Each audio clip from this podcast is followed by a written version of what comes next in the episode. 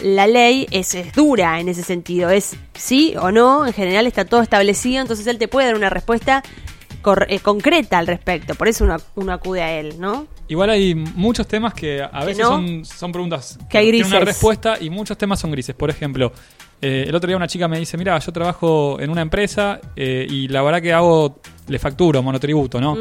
Y eso puede ser un fraude laboral o puede ser alguien que efectivamente esté prestando servicios independiente, autónomo, y en ese caso no hace falta estar en dependencia. O sea, qué sé yo, por ejemplo, una diseñadora externa que la contratan para hacer la marca y la mina tiene su estudio y es una empresa. Eh, entonces, bueno, ahí ya sería algo legítimo. Ahora, si está trabajando, cumple horarios, eh, hace varias cosas y todo lo demás, bueno, ya es fraude laboral. Por eso muchas veces eh, las respuestas dependen de como una combinación de factores.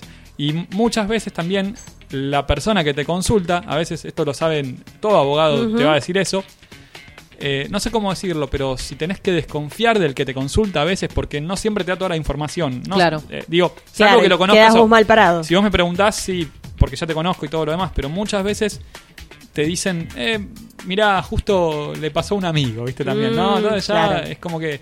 eh, o la ley para, para tu conveniencia. Es verdad que puedo hacer esto, ¿no? Es verdad que, que, que si la vecina no me riega las plantas, yo le puedo sacar el hámster. No, qué sé yo, no Claro, sé. y depende, también no. me, me- me- me parece que Sergio pasa eh, en algunas ramas del derecho más en otro, pero por ejemplo, no sé, derecho familiar, ¿no? Digo, también pasa que ahí se mezcla lo, Lo emocional. lo emocional, ¿no? Eso es más denso también, porque eh, estás, a la- digamos, para la persona no es la letra fría del derecho, sino es una, una, una cosa que le está pasando que modifica su vida o cosas laborales también. Cosas heavy, sí, sí. La verdad que sí, son, son temas delicados y una, yo tenía un profesor que, la Facu Gordillo, que siempre remarcaba la necesidad de la interdisciplinariedad, ¿no? De que el abogado tiene que tener una formación, no sé, prácticamente de varias carreras.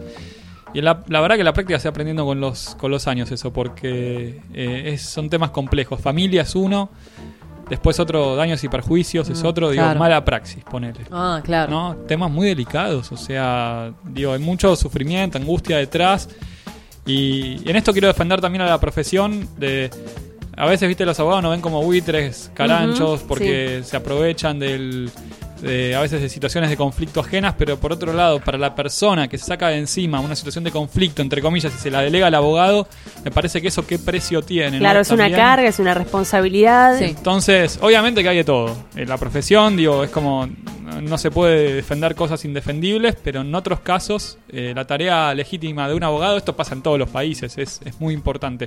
Lo que sí tiene que haber, y en esto coincido, es como los taxis, mayores controles sobre el ejercicio de la profesión y que haya eh, premios y sanciones para los que realmente sacan, eh, a veces lo hacen de forma, viste, en- poco ética y prácticas que no son que no son correctas en los juicios, en, en el asesoramiento a una, a una persona. Muchas veces los honorarios son bajos, entonces el abogado no le da la debida atención. Digo, en provincia, por ejemplo, que tenés que ir, esperar tribunales, un juicio tarda cinco años, o sea, el abogado tiene una carga financiera muy grande. Está interesante, nos ponemos a hablar de la profesión, Sí, pero nos pusimos serios. un día, un día charlamos un poco Sí, más si quieren. Siempre, Este, vamos anotando todo lo que queda Sí, pendiente. sí. Pero vamos a traer acá, o generalmente traemos a Shimano Radio temas un poco más amigables, quizás. A veces sí, a veces no.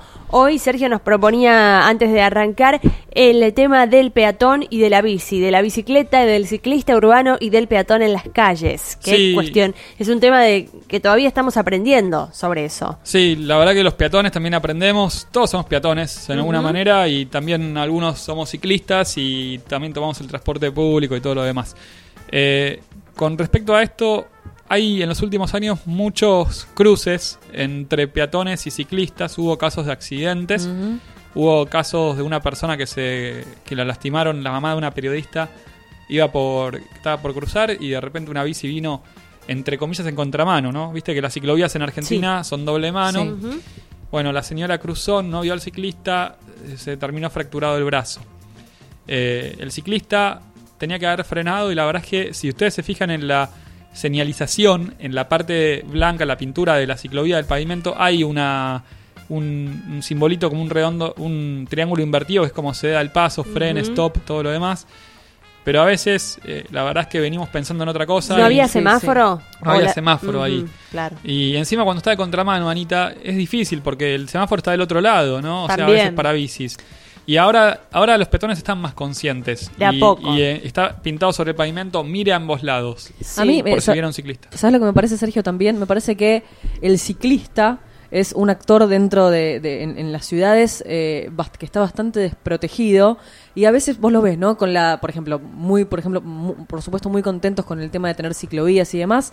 Y bueno, ahora me- es, es mío, ¿no? Yo tengo la ciclovía, voy yo, ahora, me- ahora nos toca a nosotros y tener nuestros derechos y Claro. ejercerlos. Y está el peatón también, ¿no? Que es una persona, además de ser una- un actor en esa... Una cosa. Es una cosa, es una persona. Y también tengo, con- yo por ejemplo, tengo una amiga que me dice, mira, de- desde que las bicicletas andan más por la calle, más que a los colectiveros, más que a los taxistas, lo que más bronca me dan son los, los de la bicicleta porque, se- porque cruzan aunque están en rojo, Sí, se meten sí. así, doblan cuando quieren.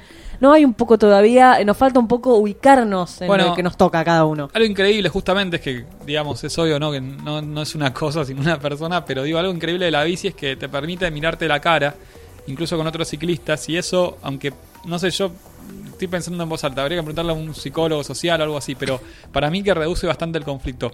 En lugar, cuando vos intermediás ya directamente y le podés ver la cara al otro y querés ver qué quiere pasar, para dónde mira y todo lo demás, es mucho más evitable el choque que cuando estás adentro de una carrocería de, de mil kilos y no ves más que lo que se ve por detrás del vidrio. Me parece Ahora- que ahí es importante eso. Legalmente, eh, siempre hay que cederle el paso al peatón, aún si sos ciclista, ¿verdad? En realidad, a veces puede tener el paso el ciclista. Ah, mira que, vos. por ejemplo, si hay un semáforo y está en verde, el ciclista es un vehículo más. Ahí Claro. sí, pero mi pregunta iba a eso, ¿cómo terminó el caso de esta señora? Si inició una demanda. La señora al final no quiso demandar, pero podían haber un policía, podía haber parado al ciclista o alguien de ahí y tomado los datos y después hacer una mediación. El ciclista seguramente no tenga seguro, así que va a tener que ponerlo de su bolsillo. Iba a salir perdiendo porque no había semáforo. Y va a seguir perdiendo, porque además de no haber semáforo, que eso es un buen punto, porque siempre que hay semáforo tiene que parar, pero a esto quería llegar. ¿Qué pasa cuando vamos en bici, cuando vamos en auto también, porque no, en moto, y vemos un peatón que cruza mal? Hay que frenar, no hay que frenar. ¿Cuál es la Hay que reacción? hay que tocarle bocina, hay que acelerar más y digo, ¿cuál es lo que, según el derecho, una persona tiene que hacer cuando ve un peatón que cruza mal? En el medio de, por ejemplo, en medio de la calle. Ponele- Típica. o eh, con rojo, o a veces que esperan en las bocacalles para cruzar. ¿Qué hacemos? A ¿Qué ver, hacemos? Anita, ¿vos qué haces? Calculo que eh, como el peatón es el más débil en esta jungla, hay que frenar y tenerle Sí. paciencia. Bianca, Eh, eh, yo estimo que el- eh, debería eh, dejarlo pasar, pero yo le gritaría. Más que bocina, ¡eh, eh! Guarda, guarda. No, se usa mucho entre los ciclistas en vez del timbre bocina. Sí. el voz- el- me gustó el, grito. guarda, ¿no? Porque podía haber sido otra Guarda, cosa. guarda, paso, Bueno. paso yo, ¿no? Un poco, eh, yo creo que igualmente eh, a la hora de, de los papeles, y lo debería dejar pasar, me parece, pero eh, trataría de pasar yo, ¿viste cómo es uno? Sí. Te digo la verdad, me pongo, me desnudo sobre la mesa y te digo la verdad. Bueno, Bianca, bueno. Bueno, lo que dice la ley argentina es que si vos ves un peatón y está cruzando mal por la mitad de la calle o en rojo, tenés que frenar siempre. En la medida en que hayas podido frenar. Claro. O sea, salvo que sea algo impreves- imprevisible o algo que era inevitable, el conductor de bici, de auto, de moto o de camión es responsable por cualquier choque, incluso si el peatón cruzó mal. Es un Des- poco injusto, pero Después puede tener una responsabilidad por ahí un poquito disminuida. Tal vez diga, bueno, no, eh, el peatón también cruzó mal, tuvo su parte, entonces por ahí se reduce en un porcentaje. Pero si pudiste frenar, sos, estás en el horno y tenés que hacerlo. Eso es lo que de eso se trata y a mí me parece que es lo lógico porque como conductor de un vehículo eh, sos responsable. Y un día tenemos que hablar de los runners, que también ah, también, que usan mucho la bicisenda, La ¿eh? ciclovía. y te, claro. y te van y te van ahí o, te- o- o a los peatones, runners versus peatones y todo lo También. demás. uy, que por eso, cada vez somos más. Y esta próximamente extraterrestres ampliaremos. Ay, me encantaría, me encantaría. Porque bueno, está la, ET. la relación directa entre el extraterrestre y la bici.